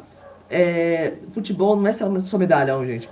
Futebol não é só jogador é, caro, nomeado aí, que ganha 700, 800 mil por mês, né? Como era o grande Frederico Fred, na época. Inclusive, acho que ele ganhava até mais de um milhão. É um dos maiores é uma das maiores folhas salariais da equipe. Mas não é o caso. Então, é, Cruzeiro conseguindo adaptar os jogadores da base, Cruzeiro conseguindo é, fazer esses caras entrosarem rapidinho, porque, gente, tem muito cara craque na base, tem muito craque, né? O Adriano, ele é um craque, não é craque, mas ele faz diferença na nossa volância. O, o Marco Antônio é craque, ele, ele tende a ser craque, né? Assim, para os nossos padrões, Ele é um cara que busca jogo, que faz sua função. Os poucos jogos que ele entrou, os poucos minutos que ele conseguiu jogar, ele demonstrou futebol já, né? Matheus Pereira também, que ele tem algumas pessoas que não gostam dele, eu acho, mas que eu gosto demais do Matheus Pereira, né? Mas é isso. Então, só do fato do, do Lucha estar lá no banco de reserva já agrega muito para qualquer time, né? Por isso que eu sempre falo, é, enquanto houver 1% de chance, eu vou ter 99% de fé, né? De expectativa, de... Eu vou sempre estar torcendo pro Cruzeiro, né? Então, eu espero muito que dê certo, né? Espero que o Cruzeiro, o Luxemburgo consiga aproveitar os jogadores que não tinham sido aproveitados é, com outros técnicos. E o Lucha, com toda a sua experiência, com toda a sua bagagem, tende a agregar muito valor para esses jogadores da base para fazer diferença das quatro linhas durante os jogos.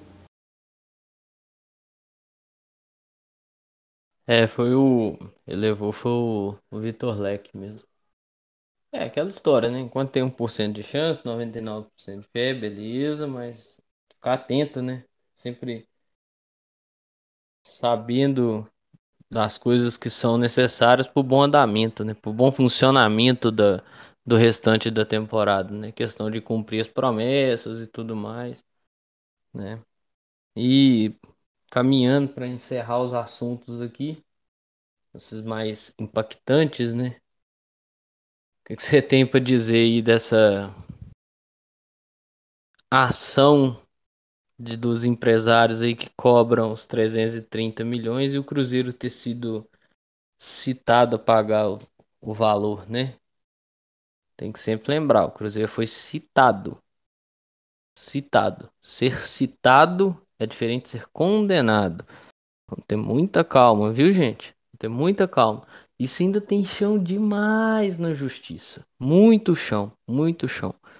Ah, pô, mas a página X fica publicando que o Cruzeiro foi condenado, que o Cruzeiro isso. Publicando informação errônea, né? Só não dá moral pra página, gente. É, claro que muita gente vai dar moral, porque isso envolve o Cruzeiro e. Assim. Dá repercussão, né? Então. Mas vamos ter calma. Vamos procurar uns canais de informação sérios que vão trabalhar as coisas, as informações da melhor, da melhor maneira, né? O Adroaldo Leal, que é da Rádio 98, fez um, uma trend lá no Twitter. É, o pessoal do Deus Medibre, o Stefano Polk, fez uma baita da matéria sobre. Então, assim, entra, lê essas pessoas que estão trabalhando nisso, que estão apurando isso, que estão correndo atrás disso. Não vai só naquela, ah, o Cruzeiro foi condenado. O Cruzeiro foi condenado. Vai com calma, né? Não é uma ação simples e nem normal. Né? Mas vamos escutar o Marcos aí, o que ele tem para opinar sobre isso. E vamos ver, né, o que, que acontece daqui para frente. É, a última pauta tinha que ser uma das mais assim complexas de entender, né? Eu que não não sou muito familiarizado com essa área da, do direito, né? Então, em termos da, da atitude né, da juíza, eu não vou comentar sobre, mas falar sobre é, o Dedé, né, com todos os problemas que ele já nos causou. É, ele, ele que eu acho que é um dos jogadores que passa pelo Cruzeiro, fez essa história, essa mesma história que ele fez foi manchada, né, assim como outros jogadores, desde 2019 para cá. É, o Cruzeiro já teve muitos problemas com o Dedé, parece que é um, é um túnel que não termina nunca, né? Parece que é uma escada que não, que não leva a lugar nenhum. Então parece que é, é, quanto mais a gente acha que está próximo de ser resolvido esses problemas que, que envolvem o Dedé, mais é, vai aumentando, vai mais crescendo é, essa bola de neve, né? Esses, 30, esses 330 milhões né, que a juíza quer que o, que o Cruzeiro é, ARC, né? Se foi isso mesmo que eu entendi, né? Porque assim como eu falei, eu não entendo muito bem sobre essa questão do direito. Mas assim, num contexto geral, o acordo feito, todo o acordo, é, independente do, do presidente que fez, independente da gestão que foi feita, independente de qualquer circunstância, se teve um acordo, esse acordo tem que ser cumprido, né? Assim como o Pedro falou. Eu também falei durante todo esse podcast. Então, é... e complementando outra coisa que eu tinha falado, gente, vamos tomar cuidado com as fontes que a gente pega essas informações. Por quê? A mídia, né? A mídia mineira, a mídia nacional, eles gostam de colocar fogo no parquinho, inclusive do Cruzeiro. O Cruzeiro incomoda muita gente. Isso já foi provado e comprovado. Tem um jornalista aí mineiro, né, que eu não vou citar nomes para não porque isso pode dar até processo do meu lado. Tem muito jornalista aí que fica dando informação de ser em primeira mão, informações sensacionalistas. Se a gente buscar apurar, né, qualquer detalhe, ah, é um, é um detalhe a mais que ele falou, ah, é um detalhe a menos que ele falou, é uma, uma, uma bomba que ele soltou. Gente, vamos buscar sempre fontes confiáveis. Eu, eu, eu por exemplo, sei o Pedro, mas eu gosto de apurar através da Itatiaia, né, que tem o Samuel Venâncio, que é um cara que eu confio muito, que é o setorista do Cruzeiro, lá da rádio, o esporte, o tempo, por aí vai. Agora tem uns jornalistas que eles gostam muito de, de colocar a bomba no Cruzeiro. Eu até estava vendo o, o Valdir Virjão, do Cruzeiro, né, vocês, você que tá, tá ouvindo agora a gente, provavelmente conhece ele, né, os maiores canais do YouTube é, cruzeirense, é, parciais, ele fala, ele mostra um print do, de uma página do Globo Esporte, do, da página do Cruzeiro.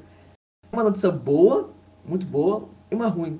Ou seja, eles gostam de equilibrar as coisas, eles gostam de colocar fogo no parquinho. Então, qualquer notícia que você for ver, é, seja de qualquer, qualquer, é, é, é qualquer tipo de notícia, tratando de, de gestão, se tratando de presidente, tratando de jogador, tratando de justiça, tratando de, de jogo que foi remarcado, qualquer coisa que seja, seja, é, é, seja informação política, né? ou seja, qualquer tipo de informação que você acha, porque achar é uma coisa, ter certeza é outra. É por isso que muito jornalista perde credibilidade.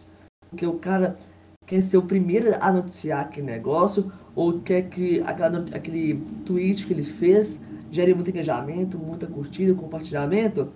Mas aí, aí todo mundo cai na, na, na, na, na dele, né? E acaba que no final das contas todo mundo é enganado e vê que foi sofrido por antecipação, que não tinha nada daquilo. Basicamente que isso. Vamos, vamos buscar por as notícias em fontes confiáveis, porque o Cruzeiro incomoda muita gente. O que eles querem é tumultuar é, o nosso time.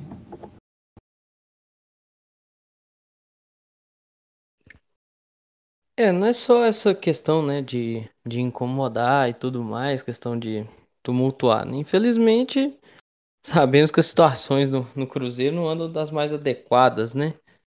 Mas, é, e que não falo nem só do jornalista, eu falo das pessoas que têm páginas, páginas grandes com seus 500 mil, 600 mil, 700 mil seguidores, 1 milhão, né? Que às vezes noticiam coisas do esporte, do cotidiano esportivo. É, toma cuidado, gente, sabe? Tipo, pô, igual, questão do jornalista, pô, chegou no jornalista, o jornalista apurou, é verdade, então vai ser publicado, não tem jeito, né? Mas é, é aquela, saber identificar. Eu acredito muito que existem formas e formas de passar uma notícia, de passar uma informação, sabe? Alguns vão dependendo do que, que é, né, o foco, o lugar da publicação e tudo mais, vão escolher um método mais radical.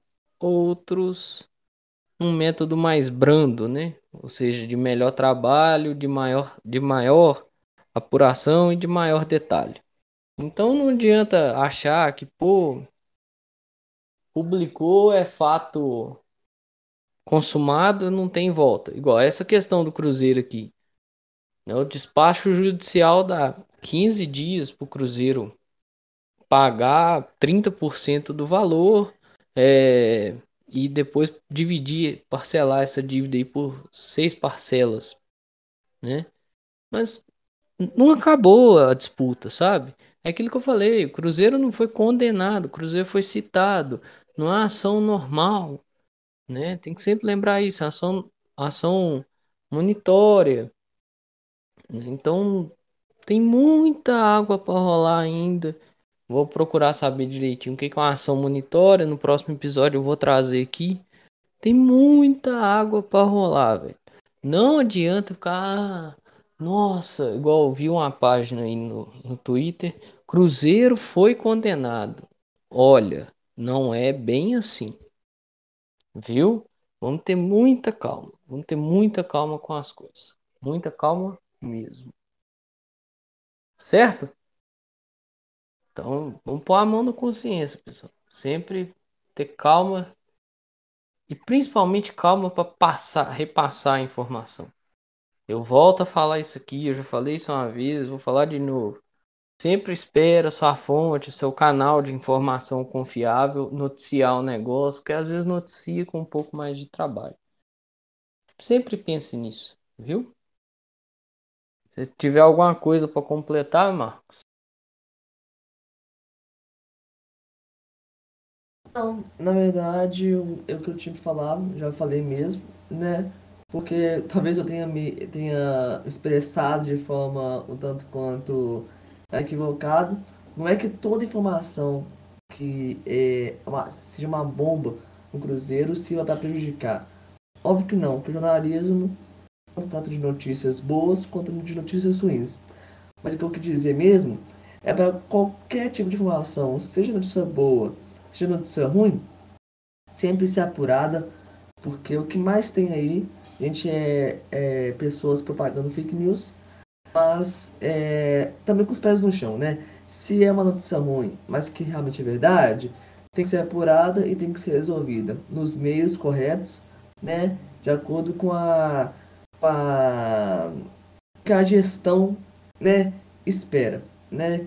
Cruzeiro que tem o, seu setor, o setor judiciário, que ultimamente vem sendo muito bem é, é, trabalhado né, nessas últimas causas. Eu tenho ganho algumas causas muito importantes, inclusive, advogados do Cruzeiro. Inclusive, é a causa que liberou a, o, o time jogar fora de BH, inclusive, é, foi uma causa ganha. Né? Então, é, sempre, igual o Pedro falou, esse, essa causa aí envolvendo os 330 milhões é, do zagueiro Dedé, não vamos nos precipitar, vamos ver o que vai dar. Tem muita história ainda para ser, ser explicada. E vamos aguardar os próximos capítulos, né? Porque já tiveram momentos que eu me precipitava demais, ficava muito preocupado, no final das contas é, tinha solução mas também a gente tem que se preparar para qualquer é, noticiário que venha a envolver o Cruzeiro, né? Porque a gente sabe que qualquer, baixo, qualquer notícia ruim que envolva a nossa autoestima já, já diminui, a gente já fica preocupado. O Cruzeiro no, no primeiro ano na Série B perdeu aqueles é, seis pontos, né? Então é, é tudo uma questão de, de, de entender o problema, saber a melhor forma de, de resolver. Basicamente que é isso.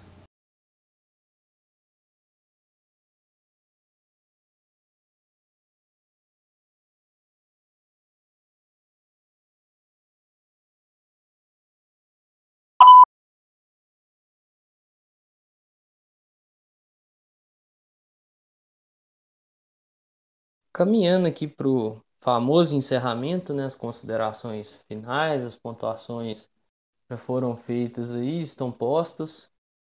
Né, sempre agradecer ao Marcos aí, que tem seu lugar aqui cativo. E, pessoal, né, igual o Marcos falou aí, para ressaltar né, e deixar bem, bem claro, o que nós pedimos aqui é questão de, de paciência. Vê a notícia, pô, a notícia é sensacional, por exemplo. Espera um pouquinho, segura um pouquinho e ver se aquela pessoa de confiança publicou, entendeu? Ver uma notícia ruim, pesada, igual essa, é olhar se a, se a pessoa que você confia, se o canal que você confia, se o portal de notícia que você confia publicou. Né? Então, assim, tudo tem seu, de, seu, devida, seu devido tempo e tudo tem que ser com calma. Pode ser rápido e tudo mais, tem calma para informar as coisas, beleza? É, eu agradeço demais o Marcos né, por ter disponibilizado esse tempo aí, essa uma hora e meia, mais ou menos. Muito obrigado, Marcos, por ter tirado esse tempinho aí. Você sabe da cadeira cativa que você tem aqui. É muito importante. Né? Importante para o podcast, importante para mim, importante para você aí. Tá nessa, nessa caminhada. E vamos ver o que, que essa semana nos traz, né? Para o próximo episódio. E antes de passar para ele aqui, todo mundo sabe né, que nessa nova fase aí nós temos o nosso querido TBT, já que os, os episódios vão ar sempre nas quintas-feiras, né? Tentar manter essa média, claro. É, deixar também o Marcos falar aí, indicar um, um, jogo aí da nossa grandiosa história que ele tem lembrança, um jogo que às vezes ele gosta de assistir, de reassistir, né? Eu olhar assim e pensar, pô, essa época era boa. Então, passar a bola pro Marcos aí e agradecer novamente e agradecer a você, ouvinte, por ter nos acompanhado até aqui. Muito obrigado e tenha uma um ótimo fim de semana, uma ótima semana. Até o próximo episódio.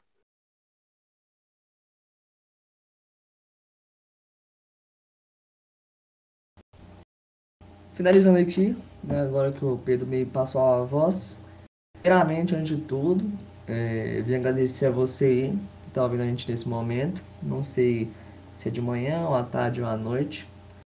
Pelo dia que for também, agradeço você pela audiência. Né? A gente sempre tentando manter essa constância de produção desse podcast toda semana. Né? Não é um trabalho fácil, né? mas é um trabalho assim que, a meu ver, é um trabalho tanto quanto prazeroso porque eu gosto, eu tenho esse, esse, esse gosto muito grande pra, por falar do Cruzeiro, assim, resenhar, criticar, opinar com outro cruzeirense, né, assim como é o Pedro. E essa, essa, esse método né, de, de comunicação de torcedor para torcedor, a gente aqui somos torcedores fanáticos, aposto que você também é torcedor fanático também. E somente agradecer pela mais uma oportunidade. Fico feliz de estar a ter essa cadeira cativa aí né, no canal do, do podcast. E o Pedro me deu essa oportunidade aí para ter, ter sempre essa resenha né, de torcedor para torcedor. Uma coisa importante, né? É, viver só de, de, de imprensa, viver só de informações sérias talvez não seja é, é, somente isso que, que agregue valor, mas um pouco de entretenimento, um pouco de bate-papo, bate-papo saudável, cada um com suas opiniões, sempre respeitando a do próximo. E porque não é sempre que a gente vai ter a opinião de uma partida, de um jogador, de um técnico, de um estilo de jogo, de uma. de tudo, tudo que envolve futebol, né?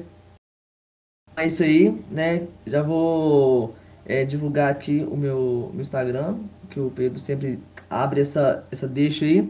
Quem puder me seguir lá no Instagram é Marcos Underline V Costa.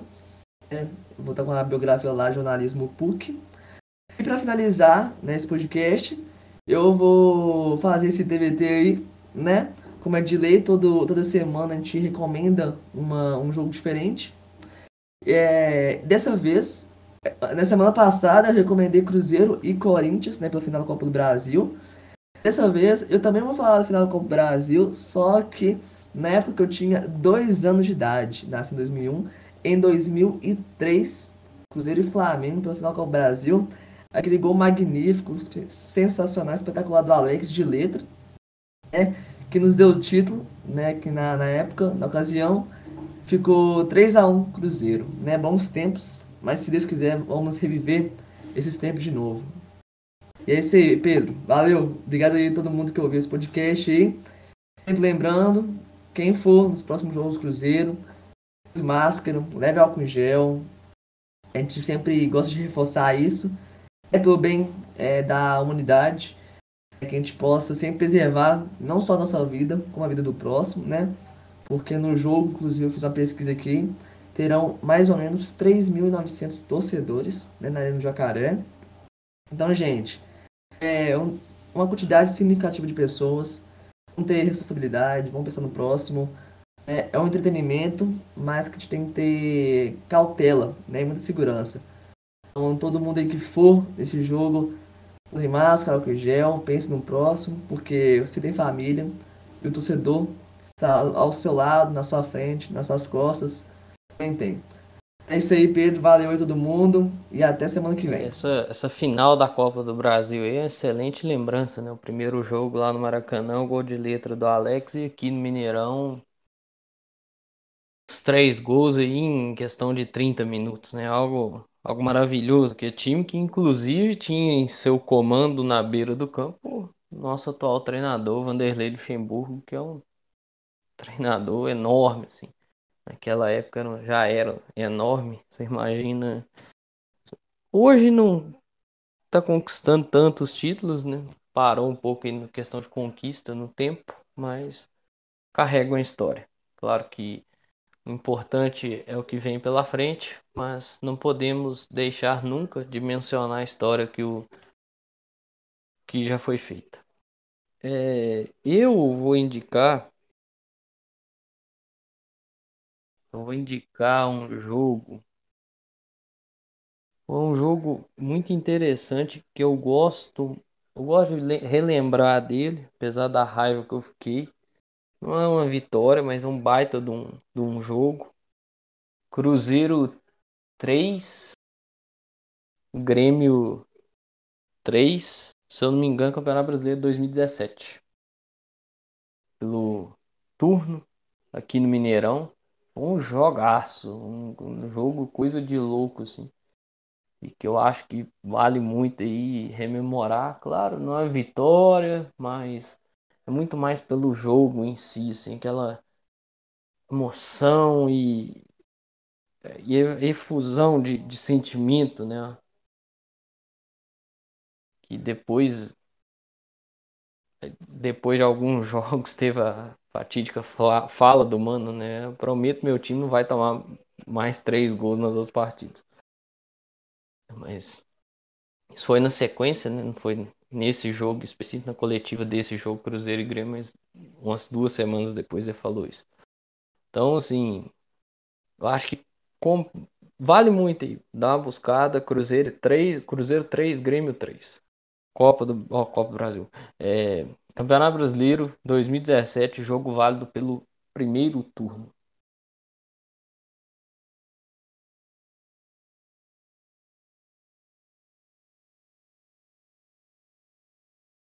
Pessoal, Marcos falou sobre questão das, das máscaras e quem for ao estádio e tudo mais, máscara, álcool gel, né, distanciamento, evitar aglomeração. É, quem for ao estádio, gente, por favor, viu? lembre disso. Se eu não me engano, é permitido só 100 ml, viu? Não adianta sair levando um pote enorme de álcool em gel para dentro do estádio, você não entra. 100 ml, só um potinho pequenininho, né? que é o suficiente. Você não vai gastar tudo de uma vez também, né? Mas já ajuda, já, é uma boa ajuda. Viu? E eu sempre reforço aqui, pessoal. Não é só para ir ao estádio, é em qualquer lugar. Por favor, utilize a máscara cobrindo o nariz, a boca, álcool gel, né? Aquilo que eu sempre falo, nas portas dos comércios sempre tem, né? Você vai lá, pô, bate o pezinho lá, passa o álcool. Se der para lavar a mão, lava sua mão, né?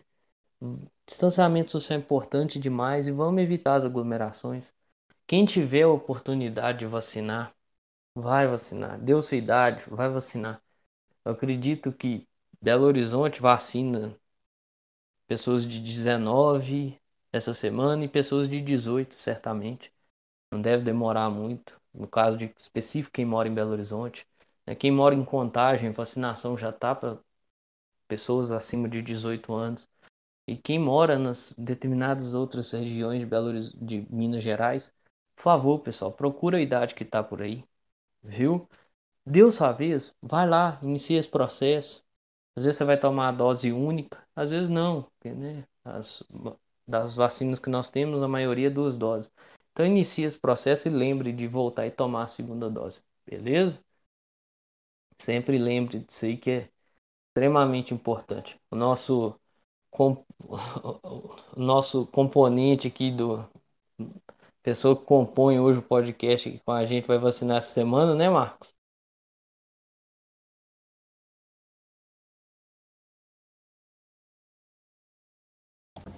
Exatamente aí. Amanhã, se Deus quiser, de manhã, tô enfiando aquela agulha no meu braço. Se for para sentir dor, que sim, se não for para sentir dor, se não for para ter nenhum efeito colateral. Mas é isso, gente. Vamos vacinar. Confere aí é, a sua idade, o programa de vacinação aí de onde você mora. Não sei se você tá ouvindo o podcast de Belo Horizonte mesmo. Aqui em BH eu tenho 19 anos. Vou vacinar amanhã já. Tiveram até algumas pessoas de 19 que já vacinaram. Eu, a minha filha é amanhã. Orem aí, confira a data, o calendário de vacinação da sua cidade. Não perde essa oportunidade, porque você não só estará se imunizando, como também estará preservando outras vidas. Pessoas que você convive, pessoas que você tem acesso, pessoas que é, você considera né? Vamos preservar a vida, não só a sua, como assim de, outras pessoas também. Amanhã tô indo lá vacinar. E se for para dar efeito colateral, gente, é, é antes é, doer na hora, ficar um, dois dias assim com o braço doendo, porque tem que sofrer mais tarde no hospital, né? E fazer sua família sofrer por conta de uma negligência. Muito bom, mano. Né? Isso é isso aí, Pedrão. mesmo importante demais. Então, pessoal, recado tá dado, viu? Procure o posto de vacinação mais próximo e inicia essa imunização. Nós vamos ficando por aqui, encerrando esse episódio. Semana que vem temos outro. E ó, muita cautela com tudo que você receber muita cautela, muita paciência e muita calma. Não precisa sair desesperado para espalhar determinadas informações. E isso vale para tudo na sua vida, não só a questão do esporte. No mais é isso aí, pessoal. Um grande abraço a todas e todos. Eu espero que vocês fiquem bem. Se cuidem, cuidem de vocês e cuidem de seus próximos. Valeu! Falou!